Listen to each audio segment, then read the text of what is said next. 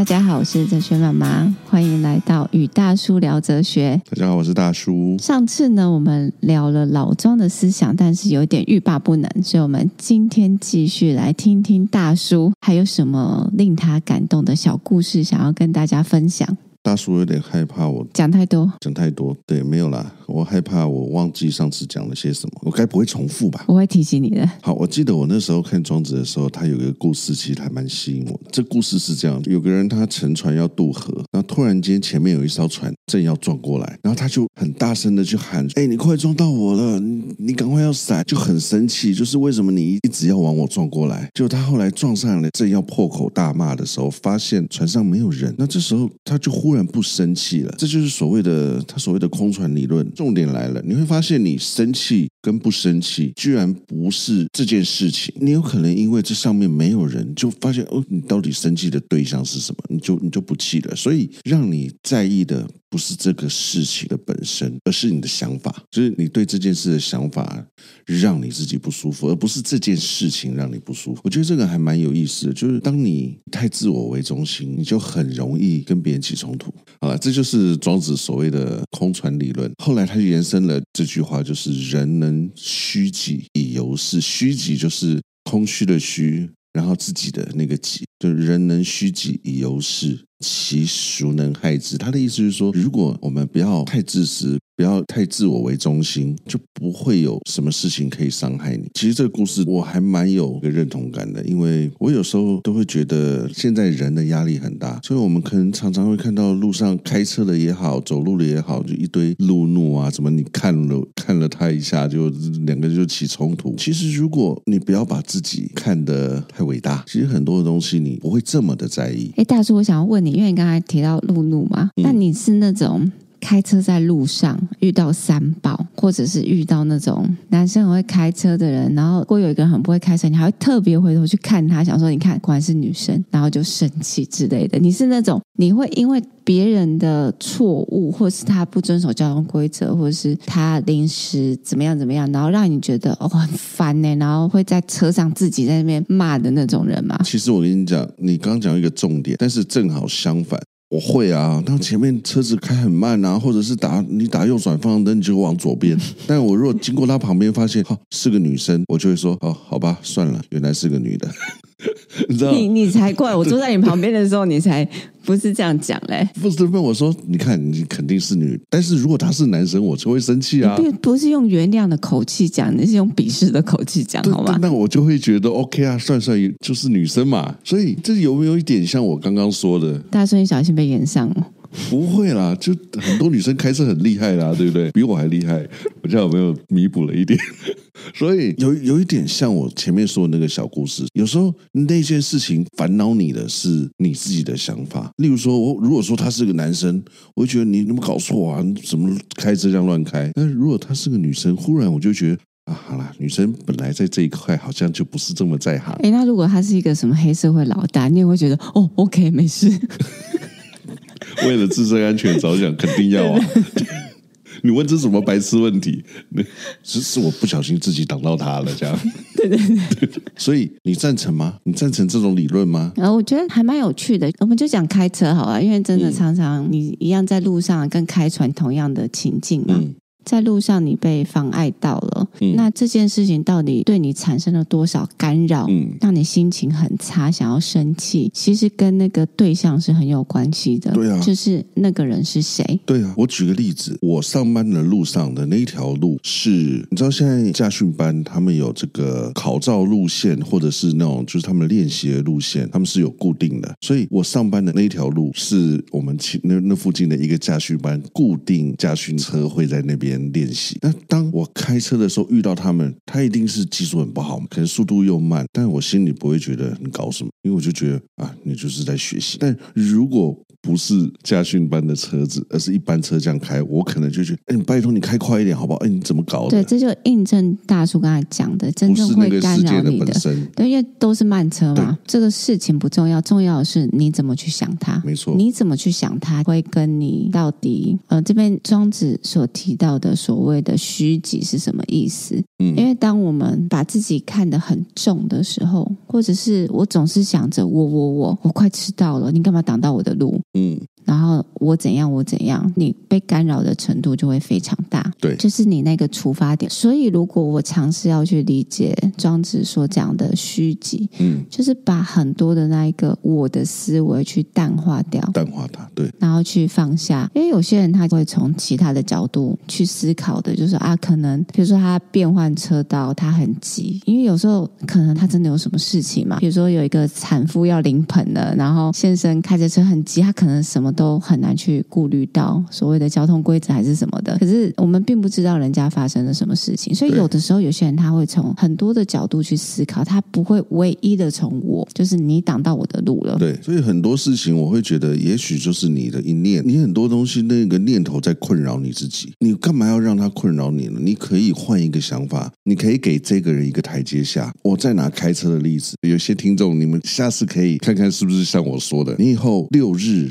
开车的时候，跟一二三四五周间开车的时候，你在路上这些开车的人的技术，你会发现不一样。哎，真的吗？为什么？你下次试着去看看。我后来自己得出一个理论，因为很多假日出来开车的人，他平常不开车，所以他技术没那么好。他只有假日的时候开出来，可能玩啊或什么，所以他那个转弯啊跟速度，你会觉得哦，拜托这。然后我就会告诉啊，算算，今天是礼拜六、礼拜天，这些人不太会开车，但周间就没有。这个问题哦，这很有趣，因为周间那些人就是平常你知道上班或者业务，他整天都在开车，他们技术都很好。嗯，我觉得这个空船理论可能给了我们一个改变我们心境的方向啦。因为无论你怎么去看待这件事情，塞车就是塞车，三宝就是三宝，它并不会减少。嗯。可是如果你去跟他们生气，你会过得很糟，就没有必要把你美好的一天浪费在这上面。对，虽然其实还蛮困难的啦，但是就像你说，这个没有必要，就真的没有必要。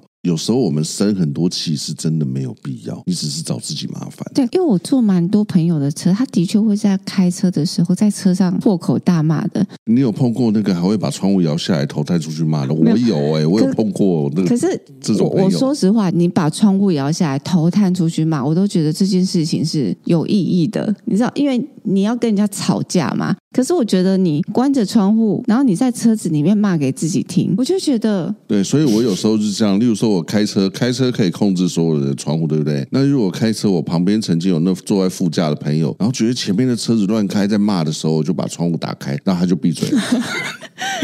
对，可是我真的觉得，为什么会有人？他又不是去跟人家吵架，嗯，他如果是找人家吵架，那就算了，他真的去进行一个事件嘛？对。可是他又没胆把窗户打开骂。对，然后他就关在自己的车子里面，他只在发泄而已啊。对，可是这对我来说是很没有意义的事情，没有意义。对我对我来说是这样，但是它的意义就是我发泄了。对，所以有的时候坐在那个副驾的人，他就会承受很多负面情绪嘛。就如果你驾驶的那一个人，他从头骂到尾，嗯，他觉得好爽哦，就是这群人都是白痴，只有我会开车。然后你坐在副驾的人就得要去听这段旅程，就是他得要去听很多的负面情绪啊。你如果是那个开车的那个在骂的人，其实他才不爽呢，因为我也曾经有过嘛。其实那时候你怎么会开心？你其实就是生气的。对，其实大叔也会这样子。当然会啊，开车都会啦。我不会啊，我我还好。因为你是被骂的那个。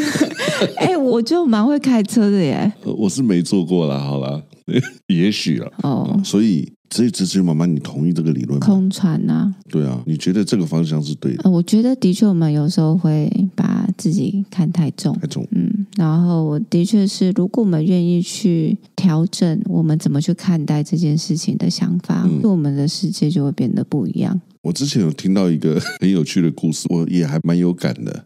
嗯，他是一个创业者的故事，因为我自己也是创业者嘛。他说，身为一个创业者哦，都会有一种使命感。他觉得他背负了很多人的期待跟生计啊，或什么的。那但是你创业的过程，常常都会遇到一些困难，例如说可能资金短缺啊，呃，合伙人要离开你啊，等等。公司快倒了，它就像一艘船一样，就这个创业者就觉得你是那个船长，即使这个船已经千疮百孔，快要沉了，我还是要在上面坚守到最后一刻，不然这些跟着我的弟兄怎么办？他后来发现说，你不要把自己看得这么重要，你把自己看得太重要，你就会给自己很大很大的负担。其实有时候放掉他们，对他们来说不见得。定是坏事情，他们也许可以去更好的地方嘛，找到更好的工作，可以找到更好工作，终于脱离大叔了，不用待在你这个烂公司，真的又没得加薪，然后那边撑半天，没错，然后又情绪勒索，这样我们要继续撑下去，这样对，就你一个人在觉得你自己重要，神经病，所以就等于说你转换了不同的想法，你可能也是面临说你要把你的员工养活，你的公司一定要运转的很好，可是相对来说，其实你的压力就会小很多，对，因为因为。嗯，应该说你的责任感当然还是存在的，责任感一定要在啦。对，只是说有时候你在那么大的压力下，你不见得真的可以把事情做好。嗯，你反而有时候你不要去想这么多。嗯，好，那延续这个话题，我觉得有时候我们的确会把自己看得很重。那另外一个面向，比如说我们当我们付出很多的时候，嗯，其实我们也会把自己看得很重。就是你有没有看到我的付出？你有没有看到我做的这一切？我们会对于我们所做的一切，我们的付出，我们有时候是希望可以被看重的、被看见的。对，所以这也是某一种程度的，你觉得自己很重要，你需要被看见，你需要被肯定，然后你需要有相应的回馈。嗯，那这也会产生很多的压力跟烦恼。父母在对待孩子的时候也是这样嘛？嗯，就是你看我对你这么好，我栽培你，花很多时间陪伴你，那。你怎么可以这样子呢？嗯，为什么会讲到这个？因为就让我想到杜甫的有一首诗。突然讲到杜甫，是不是有一点跳痛？对，没有。可是好久没听到这个名字了。哦，杜甫有一首诗叫做《春夜喜雨》，春是春天的春，夜晚的夜，喜欢的喜。那雨的话就是下雨的雨。我很喜欢的一首诗。然后里面只有两句是我非常喜欢，我就念那两句给大家听。嗯，好雨知时节，好雨知时节，意思就是说，真正好的雨，他知道他什么时候应该下，所以他在他会下对时机就对了。当春乃发生，因为春天到了嘛，万物欣欣向荣，然后阳光是很和煦的，其实它是需要雨水的，让万物可以欣欣向荣。嗯，可是那它在什么时机出现呢？它是随着风，就下一句是随风潜入夜。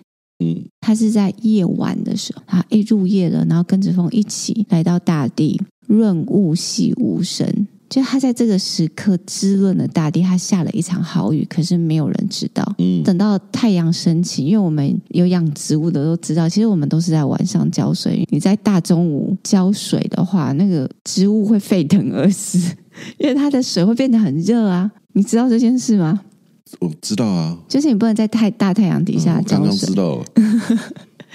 好，所以它就是在夜晚，就是所以我们通常浇水时间都是在晚上。然后晚上你把它浇好，然后等到在室内为什么会沸腾？不会啊，就是户外啦。你尽量不要在大太阳的时候去浇水，因为那个水会太热。哦。但是它已经吸收了，然后等到隔天太阳升起的时候是最好的时机。它吸收了水分，然后又有阳光，又有空气，又有水，它就会长得很好。嗯，好，这就在形容说好雨知时节，而且它是细无声的，它滋润了大地，但却没有人发现，没有人发现，也没有人知道。可是它行善不欲人知，类似。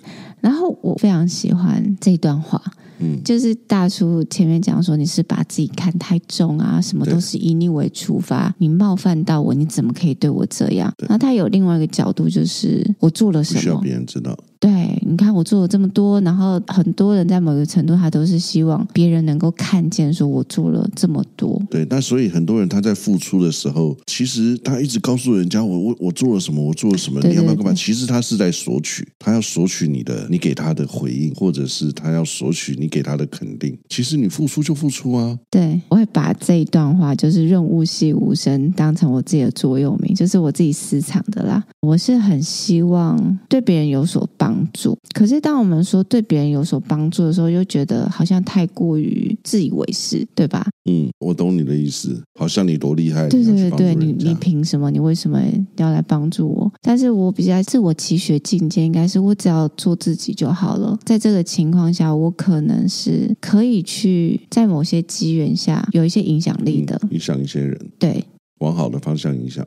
对，那我不会把这件事情放在心上，嗯，就是好像我做了什么，嗯，需要被被看到，或者是需要被感谢，嗯。大叔可以理解我这个，我可以理解心情。你就是在做你想做的事情。对，我，我突然又想到老子的一句话，因为我觉得为什么这件事对我会有影响？老子有一句话叫做“宠辱若惊”。当我们被捧上天，或是当我们被批评的时候，嗯、我们的内心都震动是很大的。嗯，就哇，我被我我被肯定了，我被怎么样，我被怎么样，然后或是你怎么可以侮辱我？你知道为什么？有时候我我做的事情都是一模一样的。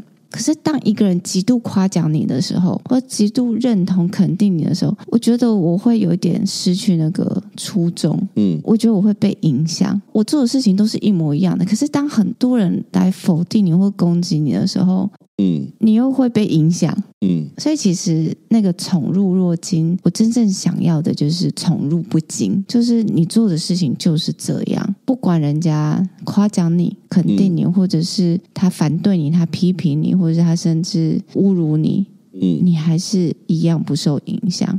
嗯，那这个不受影响的境界，就有点像是根本就不在乎。然后它是一场好雨嘛，随风潜入夜，润物细无声。他就是这么默默的做自己该做的事情，该做的事情，做自己该做的事情。然后无论你有没有被看见，你是否被夸奖，或者是你被否定，这一切都不重要。你就做你应该要做的事。你这个其实让我想到，本来上次我也想分享的，就是庄子也说过一句话，我觉得也有点类似。他有一句话是这么说：“他说，举是誉而不加劝，举是非而不加沮。所有人都在赞赏你，所有人都在夸赞你，但你也不会因为这样子而更加勤勉做更多事情。但如果所有全世界都在都在责怪你。”你也不会因为这样子，你就不做了，就感到沮丧，不做，遵循你自己的内心，做你自己要做的事情就好。你不用因为旁边的人的议论啊、态度而忘了那个真的你自己。别人怎么做那是别人，你不会因为这样子而改变你自己在做的事情。对了，讲到就是杜甫的那一首诗啊，我就想到老子的一句话，这句话应该蛮有名的，很多人都听过，就是叫做“上善若水”。大叔，你有听过吗？有啊，这很多人。匾额不都挂着四个字？对，那你知道什么意思吗？我以前不知道，后来知道了。那你说，我才不要。好，那我蛮喜欢这句话，我也有送过别人这样子的生日礼物，就是我自己写书法，就写“上善若水”，然后送给别人。然后他有挂在他的墙上之类的吗？好像没有。那这句话就是在讲说，他我我讲一小段啊，因为他这一段其实还蛮长的。他这段在讲说，嗯，“上善若水，水善利万物而不争。”处众人之所恶，故几于道。嗯嗯，你是不是每一个字都听不太懂？当然。好，上善若水，这个上就是上下的上，呃，善良的善，就说那个极致的善，就好像水一样，它是拿水的德性去形容那一个极致的善。然后去形容道，因为老子的思想就是在讲道嘛。可是道又无形无相啊，又看不到。然后到底什么是道？它又不是一个存在的东西，可以让我们看得见摸得到。所以他就会用一些比喻跟形容。然后他是用水。那水有什么德性呢？就是水善利万物而不争。善就是他很擅长利益这个世界上的万事万物，但是他。从来都不会去争，或者是让人家知道说：“哎，你看我很厉害，我怎么样？”嗯、水的力量是很大的嘛。嗯、那水怎么善利万物呢？比如说，就像我们洗东西好了，我们都拿水来洗嘛，然后我们把东西洗干净了，然后水脏了。嗯，对吧？可是谁会因此而介意这件事吗？我这样讲好像他有点奇怪，就是他又没有讲话，他真的很介意啊。对，他没有个人意志，他就是一个比喻啦，然后让我们去对照到我们做人处事。其实有时候我们很怕被人家弄脏，嗯、被人家泼脏水啊，或者是什么，嗯、对不对？可是如果因为我们让这件事情变得更好，我们自己受损了，嗯，那我会愿意做这件事情吗？大部分的人都是不愿意的。意嗯，可是如果你愿意去学习像水这样子的德性，那这个世界会变得更美好。比如说后面太伟大了，对，那后面还有一句就是“处众人之所恶”，就是大家都不愿意做的，大家都不喜欢的。比如说冲马桶好了，对，我们都是用用水去冲马桶嘛。那可是像这样子的事情，他都愿意去做。这个德性呢，就故几于道，几就是它很接近，几乎就等于道，但它不等于啊。但是他的意思是说，非常非常接近道。嗯，那当然，他就是在讲这个水的德性。我们可以发现哦，我们用水来形容，其实孔孟都有很多对于水的形容，或者去称赞那个我们可以学习的德性。对，我也不知道，可能是因为我的名字跟水有关系吧。哦，所以你特别的这个，对，所以我我对水真的很有感，就像刚才杜甫讲的“润物细无声”嘛的这个好雨，跟上善若水。所以你真的喜欢下雨天？我喜欢下雨天啊。可是我也喜欢晴天，都喜欢是不是很没原则？对，所以我自己会把这样子的观念或者是思想当成一个学习的方向。嗯，那大叔一定会觉得说：“哇，这境界太高了，怎么可能？”没有啦，我上次说了，就是其实现在我比较懂，那个境界不是你一定要达到，但你只要是你的方向，也就 OK 啦。我觉得老子跟庄子的不同，可能在于老子的标准就是这么高，对，他是不会降低的。你要做，就是要做到这个程度，嗯，就是他才能够称作是道嘛。那你活在这个世界上，应该就要如此的活着。可能会觉得庄子有的时候会有一点顺应那个人性。所以，其实我能够认同你说的了啦，就是说这两个人的不太一样的地方。对，庄子就是你知道逍遥游，就是啊，我什么都 OK 啦。对对对，我觉得他有一点顺应人性，就是他会讲一些让你听起来舒服的话。嗯，让你也蛮好的啊。对，让你暂时可以解脱的话，说治标不治本这样。对，我觉得有一点，我觉得有一点，他就是很理解、很洞悉人性。但你如果把这件事情做的极致，是不是就解决了呢？其实我觉得也没有，所以我觉得他们其实谈的层次，或者是所谓的那个思想系统，的确是可能比较接近于一般人的层次啊。对啊，所以可能就是很多人都会对。对，因为大叔只是一般人的层次。对，大叔你有听出来？对，整个完全就理解了。所以，我们上次其实聊的比较是无为嘛，嗯，就是无为或者是有为的。我发现我们这次聊的比较像是你与外界世界的关系，嗯，就是可能会有人冒犯你，会有人否定你，会有人夸奖你，可是他对你的影响到底有多大？都在于你怎么想，你怎么解读这件事情。我有时候是觉得，是不是大叔年纪到了，或者是经历的事情比较多了，就觉得不想要被那么多事情给影响。可是年轻的时候真的很难。例如说，年轻的时候你会去追求这些东西啊，你会去追求别人的夸奖啊，你会觉得这些东西很重要啊。但现在我可能很多东西，我会觉得讲的比较消极，就好像无所谓。但如果从另外一个角度，就是嗯，你不会太在意这些所谓世俗的荣誉吗？还是你懂我的意思？我知道，我觉得其实就回到说，你怎么去看待你自己啊？嗯，就是你的价值是由你来肯定的嘛？嗯，不是别人怎么看你。对，然后你是不是一个有用的人？不是别人去指手画脚说你做了什么事情就很有功能，你没做什么事情就没有用。嗯。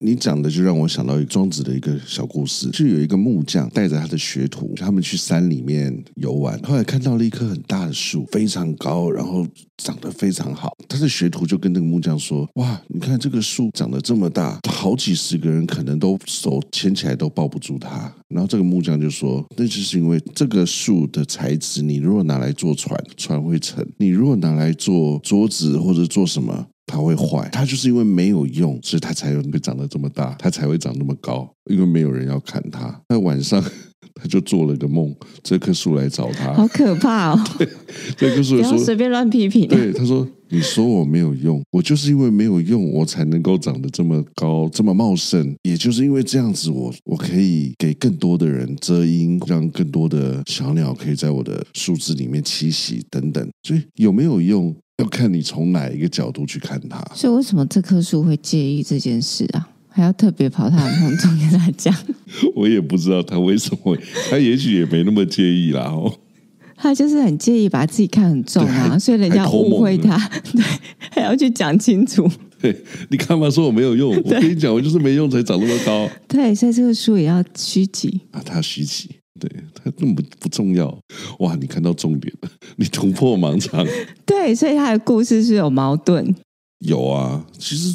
很多故事都有矛盾，超级矛盾。我上次有说啊，那你可能会在他的另外一个故事又看到一个回头解释。这是自打嘴巴哎。对，他同样的一个场景，可能出现在很多不同的故事里面。还有什么？嗯，我得想一下。好，这个故事是这样子：孔子有一天带着他的弟子一样，他就是出门玩耍，看到了一棵树。那这棵树长得非常高，非常大。这个弟子就跟孔子说：“你看这棵树长得很漂亮。”孔子就跟他讲：“就是因为它没有用，所以长得长得这么高这么大。”当天晚上，他们去了一个朋友家。那这个朋友为了要欢迎他们，就要仆人去杀鹅来请他们吃。然后仆人就说：“哦，我们家里有两只鹅，一只会叫，一只不会叫，要杀哪一只？”主人就跟跟那个仆人说：“就杀那个不会叫，他们没有用。”这时候快吃完晚饭，孔子这个弟子就觉得很疑惑，他就问孔子说：“你早上跟我讲说这棵树因为没有用，所以它活了下来，可以长得这么大。可是晚上这只鹅却因为没有用而被杀了。”被吃了，那我到底要当一个有用的人，还是要当一个没有用的人呢？这时候孔子就跟他讲说：“你要在有用跟没有用之间犹疑吗？就是遭到。” 找到那个，对，找你你要在那个中间找到那这样是墙头草啊，或是有点投机分子啊？我就知道我会被你骂。你看，你知道，就是好像见人说人话，见鬼说鬼话的感觉吗？确实，我其实，在听到这个故事的时候，也有一些这样子的想法，但我还是会尝试的。就因为你知道，我认为啦，每一个理论都一定有它的缺口。而且我还有另外一个问题，他讲故事就讲故事，为什么大家都要把孔子拖下水？对他，我也不知道为什么。你有机会可以去问他，为什么啊？我也不知道啊，而且我也不知道是真的还是假的。但是我常常听到说他是虚拟，对啊，他可能觉得这样讲比较有信服 力，可信度比较高。对对对对，你是不是又觉得他是个投机分子？对，就是好像说，哎，他自己讲的没什么说服力，然后他就虚拟一个当代就是影响力很高的人说，哎，如果是他的话，他就会怎么做？他会说出怎样的话？嗯，然后来增加自己的声量，这是有点在蹭孔子的热度啊！你们现在 YouTube 也常常蹭人家热度，为什么那个时候人家不能蹭热度？好吧，看他多聪明，有点不太理解。好，我找到答案的时候我再告诉你。好。不过大叔刚才刚好就是一直提到关于树的这个例子嘛，就是树是没有用的啊等等。那我想要分享就是我最近智商的一个个案。那我们刚好是谈到说，关于你对于自己的价值跟信念你怎么看？如果你去寻找出你要接下来活在这个世界上，你有一个信念，你是为了什么而活？你会怎么看待自己？这个问题并不是很容易。通常我们做职业智商到了后段啊，就是很后期，我们都会谈你的信念是什么，因为这个信念会为你自己找出一个方向。这很难回答吧？这很难回答，但是你知道，因为他已经经历了前面的第一、第二阶段，到第三其实他是可以的。嗯。有没有兴趣来哲学咨商一下？好，总之啊，我要讲重点，就是我就问了这个问题嘛，然后他就想了一想，他觉得他期许或者是他希望自己是一棵大树，这棵大树它就是这样的站在那里，然后他希望能够有一个稳定的力量，嗯。但是稳定的力量可能还不至于说我要给大家都有稳定的力量，而是他自己的这棵树是稳定的，所以他觉得他的存在就是他有生命力。可能他身边的人会来来去去，可是他不会去想要说我一定得要为你乘凉，你一定得要吃我的果子。嗯，然后他不追求那一个被别人看见，然后被别人称赞，或者是有很多很多的功能的书。他想要真正的去成为他自己。如果刚好有人经过，他乘凉了，刚好有人经过，然后他在底下觉得很伤心，大哭了一场，然后发泄完情绪他就走了。他觉得这样子是很 OK 的。嗯，他就是去追求一个属于他自己稳定的存在。所以我们在讲这个有用跟没有用吗？在于说你怎么看你自己啊？嗯，你的价值是什么？你有没有办法肯定你这样子的存在？就算你今天是生长在一个没有任何人会经过的地方，你也不会觉得好可惜哦。我长了这么多叶子，可是没有人来乘凉。就像我们第一次讲到的那个花嘛。嗯，你好，追求这种，所以这种是不是？这个不是我哎、欸，这个是我的个案讲出来的东西、欸，这不是我在追求的。那个你还蛮推崇的、啊。那那个花的故事，我也是从别人那边听过来的。你，所以我的意思是说，你并不是觉得这样很好，就对了。嗯，其实有时候这个答案都是在每个人自己的身上，嗯、而且这个是他自己讲出来的。嗯，他想要成为一棵这样子的大树。嗯，你说他容不容易受到别人的影响？他可能也会啊。嗯，他也会因为别人肯不肯定他，因为他之前就是一个很需要别人肯定的人。嗯，他之前啊，他觉得他的价值就是在于他付出，他做了很多的事情，这些事情有没有做好？这件事情有做好，才代表他是有价值的。嗯，如果这件事情没有做好，或者是没有做到别人认为的好，他就会去否定他自己。嗯。所以，为什么他今天会走向这个想法，会为自己找到这个信念？嗯，其实，在某一个程度，他是想要去活出一个新的自己啊。所以，这不是我的想法哦，嗯，这全然是他自己的想法。对，这就有点像我们前面讲的那个嘛，你就做你要做的事情，但是如果你做这件事情，你又很在乎别人给你的回馈、回馈、评价、对论断，会造成你很多的痛苦。对啊，因为如果没有，你就会失望嘛。对，或者是更严重，你会自我否定啊。嗯，你会觉得哇，我付出的这一切都白费了。嗯，然后我何必要这样？就走向某一种程度的自暴自弃。嗯，其实我前一阵子也跟一个朋友讲过同样的话。我这个朋友那时候很沮丧，就是他觉得他为家里面的人做了这么多事情，可是他为什么都没有得到家里的肯定？我就跟他讲了类似的观念。我说，如果你的付出需要别人的赞赏来肯定的话，你不就活得很辛苦吗？你如果真心要为你的家里人付出，其实你不会需要他们给你的。哎，大叔，你这样讲大道理给人家，他听得进去吗？嗯，我不是要让他觉得怎么样，我希望他心里面不要有这样子的一个负担，因为他困在那个里头了。我只是希望他可以走出这件事情。可是你怎么去改变别人？告诉他观念呢、真的能够改变他自己的，也只有他自己了。但有时候，我现在讲了，他可能不会马上改变，可是可能他在夜深人静的时候，会忽然回头想到，嗯，他曾经听到的这个观念啊，就是你播下了一个种子在他的心里，可是你不知道他什么时候。对，哎，其实我还蛮认同这样子的观念的。我并不会希望说我在当下跟他讲完了以后，他马上就能够看开，哪有这么容易？我每次听到人家说面对他、接受他、放下他，对不对？哪有这么容易说放就放？但是你总要有这样子的观念，当时间到了，也许就可以做到。但当你没有这样子的观念的时候，你可能就会一直困在那个里头。对，我觉得大叔讲到说你困在那个里头，其实他有一个关键就是。是我们很想要改变别人，我们很想要扭转发生在我们身上的这个事情，嗯，我们就会被这个困住，嗯。我们今天一直都环绕在一个主题啦，就是外界的人事物，因为我们一开始讲到的什么空船啦、对，路怒啦，路上发生很多事情，讲到人对我们的肯定或者是否定，嗯，宠辱不惊啊，然后再讲到我们所谓的价值。这都是一个主体，就是所谓的我们存在在这个世界上，跟这个世界产生了很多的关联，嗯，然后会产生出很多的烦恼，就是说，哦，怎么会发生在我的身上？然后或者是产生了很多自我怀疑，或者是否定，或者是浪费我们很多的时间在其实对我们来说一点都不重要的事情上面。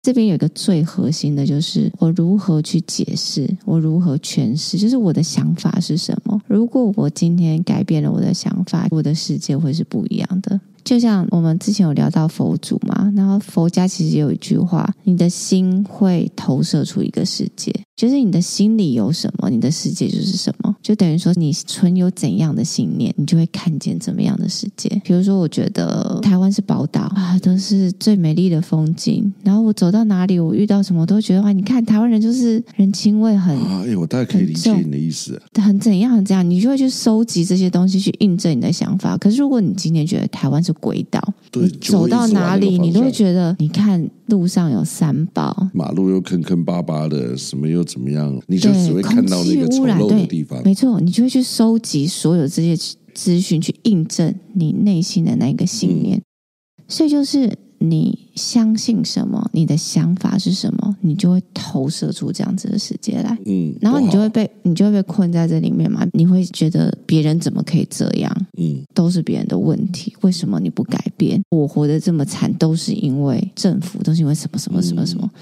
那他就被困在一个很悲惨的世界，可是他没有想到，如果他去改变他的，所以他只是被自己的那个念头困住了。没错，没错。所以你改变你的世界最快的方法，就是修正你自己的态度，你自己的想法，想法，修正你自己的观念。这就会回到我们前面一开始所提到的，没有什么事情可以伤害你嘛，是只有你伤害你自己。对。都是你自己的念头在影响你自己。对，我觉得我们今天讲的稍微有点杂，而且有点离题，还可能跟老庄也，我觉得也是有关系的。可是我觉得我们延伸了很多生活上的例子，嗯，然后再回到那一个核心的想法，不要被你自己的想法伤害了你自己。对，然后你不要受到外界事物这么容易被它影响。嗯，最重要的，你还是得要去看见你自己，然后认。认识你自己，你可能透过很多的这些事件，你才有办法真正的去看清，原来你还是很在乎，原来你会被什么事情卡住。当你看见这些东西，你就可以去去除那些其实你根本就不需要的想法。嗯，当你去除很多那些你不需要的想法的时候，你就会接近那个本来的自己。嗯，你不需要去成为什么很厉害、很伟大，或者是让人家称赞的人。嗯，那这个本来到底是什么？这本来就是透过你这个世界所发生的一切去看见你自己，然后去除你不需要的，就像大叔讲的放下嘛，放下很多执着，然后放下很多你不需要的，你就会越来越接近原来的那一个自己。好，然后最后呢，我想要回复一下我们的听众，因为我们上一次录完老庄之后呢，就有一些听众不断的跟我们反映说，虽然很多人会把老庄思想就是连贯在一起说，但是在后来的研究，有很多人都已经非常清楚的说明，老庄思想完全是不同系统的，嗯，然后他们之间可能没有所谓的继承关系，但是他们的确会讲到某一些类似的东西，但是你说在思想。体系来说，他们其实是不一样的。那我的确也看到说，呃，蛮多的研究都有这样子的说法，但是还是会有大家把老庄思想整个连在一起讲的，就是这应该都是后面后世的人的解释。对啊，所以好，我这是要回应我们的听众，因为我们听众有留言跟我们分享，然后也跟我们分享了一些文献啦，就是说其实老庄思想是不一样的，我们可以放心大声的说，没有关系。这就是你想说的吧？好，那我们今天也是聊得蛮 凌乱的。嗯，好了，希望大家可以从这个凌乱中找到我们的一些些重点。我们相信每一个人都是很有智慧的，会吸取，不要说重点了，会会，会自己找到他们对他们有帮助的地方啦。应该是说，我相信我们的听众都很有智慧，所以我们讲的废话都会成为他们的资料。哦，真的吗？好，这么厉害吗？对。哇，你好，都会有所体悟。哇，你好棒的这个自我疗愈的那个。没有，你看，我是很看重我们的听众。好，那我们今天就跟大家聊到这边，然后也跟大家预告一下啦，我们之后的进度就会回到西方世界。太好了。那个老庄对我来说，其实都是蛮吃力的，所以我们就是用一个分享的角度跟大家聊天啊。没错，嗯，与大叔聊哲学这样子，我们就随便说说，你们随便听听。我们真的是很怕讲错，每次到最后我超怕的，你知道 都要讲一堆这个撇清责任的呢。好，那同样的呢，就是希望自己对大家都能够有收获，或是有一点点启发。